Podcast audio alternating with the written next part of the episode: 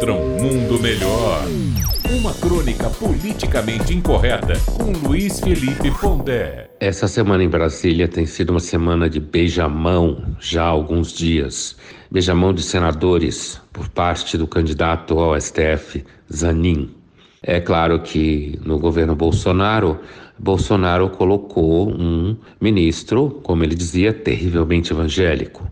Agora o Lula coloca o ministro terrivelmente lulista. E nessa toada vai para o saco a ideia de que o Senado de fato é a instância que, de certa forma, faz um contrapeso ao STF, tentando fazer com que aqueles que cheguem até essas nobres cadeiras passem pelo menos por uma sabatina que não seja uma mamata e tudo combinado, ou seja, uma espécie de jogo que o placar já foi decidido antes. Isso é uma prova clara de que existe um processo de corrupção das instituições, o que não implica aqui em dinheiro, implica simplesmente que, como sempre no Brasil, para os amigos tudo, para os inimigos a lei.